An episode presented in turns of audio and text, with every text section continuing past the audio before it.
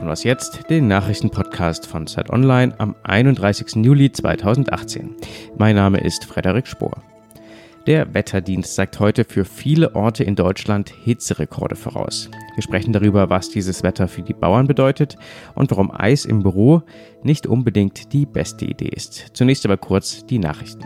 Die Hitze ist auch Thema bei einem Treffen von Bund und Ländern heute. Die wollen darüber beraten, wie man die Bauern unterstützen kann. Die leiden unter der anhaltenden Dürre. Der Deutsche Bauernverband fordert bereits eine Milliarde Euro staatliche Unterstützung. Darüber wird heute allerdings noch nicht entschieden. Landwirtschaftsministerin Julia Klöckner sagte, sie will erst den Erntebericht abwarten, der Ende August erscheint. US-Präsident Donald Trump schlägt der iranischen Führung ein Treffen vor. Ein solcher Gipfel sei gut für sie, gut für uns und gut für die Welt. Vorbedingungen stellte er keine auf. Im Iran hält man noch wenig von dem Vorschlag. Ein Sprecher des Außenministeriums sagte, die amerikanische Politik macht einen Dialog derzeit unmöglich. Er bezeichnete die amerikanische Regierung außerdem als total unzuverlässig. Redaktionsschluss für diesen Podcast ist 5 Uhr.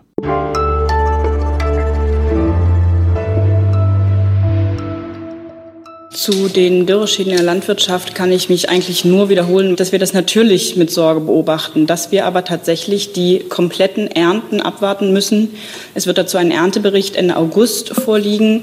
Erst dann sind wir aussagefähig. Ich sage mal, es wird sicherlich keine Milliarde Euro bereitgestellt werden, aber wir machen es dann natürlich an den, an den Ernteausfällen hoffentlich fest, dass wir also sagen, wenn ein Betrieb 70 Prozent Schaden hat, dann wird dieser Schaden zu so und so viel Prozent dann also auch beglichen. Das waren Michaela Bürgel, die Sprecherin des Bundesministeriums für Landwirtschaft und anschließend Wolfgang Schärfke vom Bauernverband Brandenburg. Sie haben es gehört, die Bauern erwarten in diesem Jahr wegen der Dürre massive Ernteausfälle, hoffen auf Ausgleichszahlungen von der Bundesregierung. Die wiederum will erstmal die tatsächlichen Erträge abwarten. Wir wollen in diesem Podcast über die Situation auf den deutschen Feldern sprechen.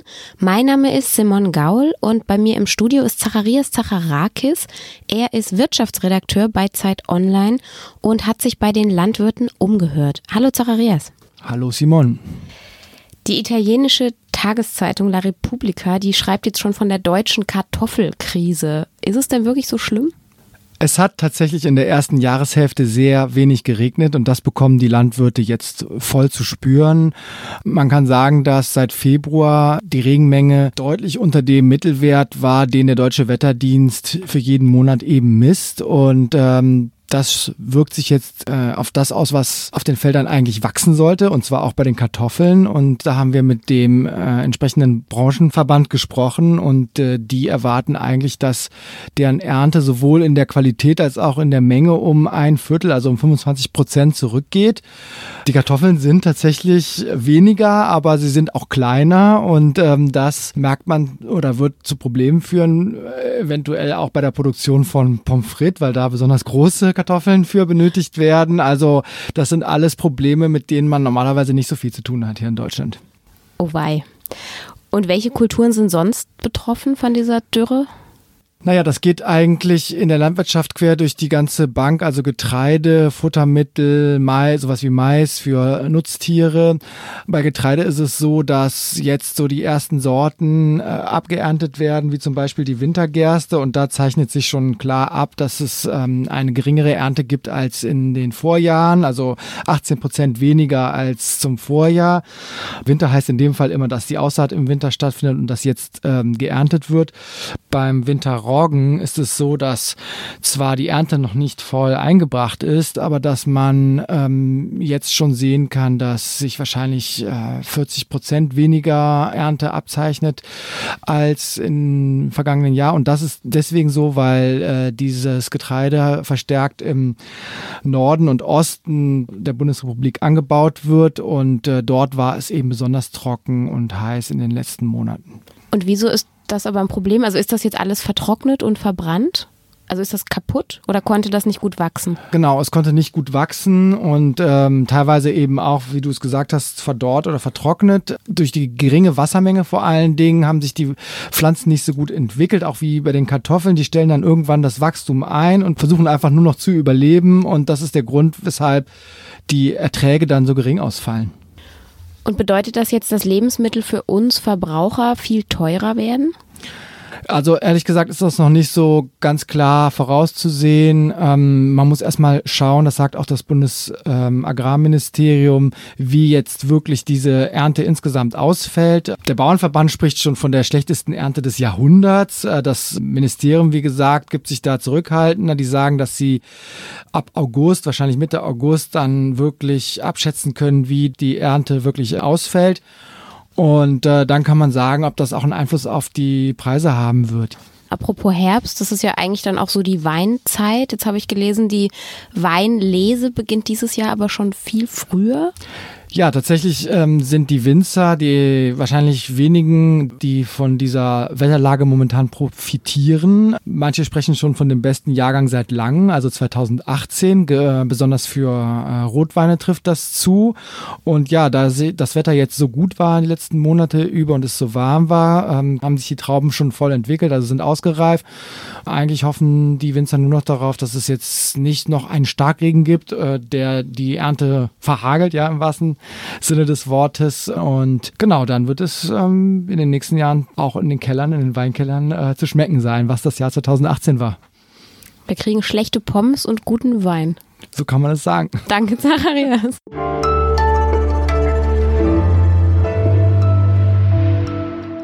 Und sonst so?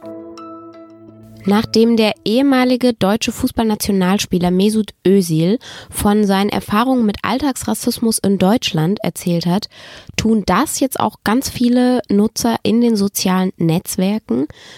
Sie berichten von alltäglichen Demütigungen und Beleidigungen größerer und kleinerer Natur, die sie so ertragen müssen. Sie tun das unter dem Hashtag MeToo. Den darf man jetzt nicht verwechseln mit dem bekannten Sexismus-Hashtag MeToo alias ich auch. Dieses neue MeToo schreibt sich M-E-T-W-O, also quasi das englische Ich 2.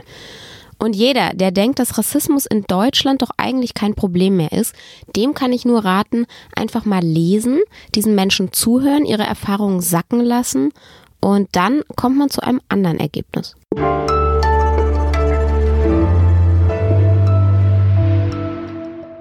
35 Grad im Schatten.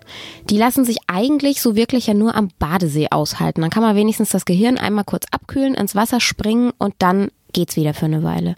Jetzt müssen aber natürlich Millionen Menschen in Deutschland auch bei dieser Hitze ins Büro. Bei uns in der Redaktion spendieren die Chefs immer mal wieder eine Runde Eis. Ich persönlich finde das super, freue mich da immer wieder drüber. Hab jetzt aber gesehen, dass meine Kollegin Vlada Kolossova aus dem Arbeitsressort eine Kolumne geschrieben hat mit dem Titel Bitte keine Eiscreme. Ich habe sie zu mir ins Studio eingeladen, weil ich fand das überraschend. Hallo Vlada. Hallo. Schön, dass du da bist bei der Hitze bei mir im Studio. Wie kommt es denn zu diesem Titel deiner Kolumne? Ich habe mich kurz gefragt, so, hey, warum denn? Eis ist doch voll lecker. Ich freue mich darüber. Äh, ich liebe Eis auch und ich liebe auch äh, Geschenke und ich liebe es in der Regel auch, wenn mir Eis geschenkt wird. Mir fallen da nur so ziemlich viele andere Dinge ein, die ich vom Arbeitgeber lieber hätte als ein Eis. Was denn so zum Beispiel? Zum Beispiel würde ich gerne äh, darüber reden, wie man an solchen Tagen wie heute die Arbeit einfach anders gestaltet. Ob es vielleicht doch für manche, bei denen das möglich ist, mehr Sinn macht, zu Hause zu arbeiten und so alle paar Stunden eine kalte Dusche zu nehmen. Oder wenn es möglich ist, dass man die Arbeitszeiten etwas flexibler gestaltet, dass man zum Beispiel ähm, viel früher kommen kann, aber dann auch äh, viel früher gehen. Oder ähm, ob man vielleicht an so ganz, ganz schlimmen Nachmittagen, wo der Kopf sowieso nicht funktioniert, vielleicht sogar ja ganz nach Hause geht und die Arbeit, natürlich, wenn das möglich ist, ähm, an einem anderen Tag nachholt. Zumal ja wahrscheinlich das Ergebnis sogar unter Umständen besser wäre, weil bei so einer Hitze irgendwie eh niemand so richtig funktioniert. Ne? Genau, ähm, es gibt ja auch eine äh, Studie, die ich in meinem Text zitiere, bei, die besagt, dass die Hälfte aller Leute einfach nicht so produktiv sind, ähm, sobald es ziemlich heiß wird. Und du schreibst in deinem Text auch an einer Stelle, da habe ich auch kurz, bin ich kurz drüber gestolpert, schreibst du auch, dass es auch manchmal so ein bisschen schwierig ist, wenn der Chef zu sehr zum Kumpel wird und zu sehr so, hey, hier hast du noch ein Eis, schönen Tag noch. Wie und meinst warum, du das? Und warum bist du darüber gestolpert? Weil ich irgendwie dachte, eigentlich ist doch voll schön, dass sich die Arbeitswelt so ein bisschen verändert. Ich mag das. Ich finde es auch äh, schön. Ich finde es ähm, schön, dass die Chefs sich kümmern. Ich wünsche mir auch überhaupt gar nicht die Zeiten zurück, in denen ich ja meinen Chef als meinen äh, Feind sehen äh, würde. Aber manchmal macht diese Unformalität es auch ähm, schwieriger, einfach Forderungen zu stellen. Es ist schwer, jemanden, der dir gerade ein Ei schenkt, zu sagen, ja, aber äh, danke, aber eigentlich wollte ich heute früher gehen. Das stimmt. danke, Vlada. Gerne. Das war was jetzt an diesem heißen Dienstag. Ich wünsche einen guten Start in den Tag mit oder ohne Eis und morgen gibt es eine neue Folge. Tschüss.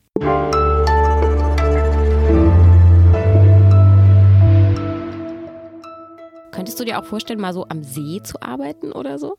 Habe ich schon ein paar Mal ausprobiert, war äh, bedingt äh, möglich. Ich habe leider auch einen Hund, der dann mit zum See kommt und der einen ständig mit Wasser überschüttelt, wenn er aus dem Wasser kommt.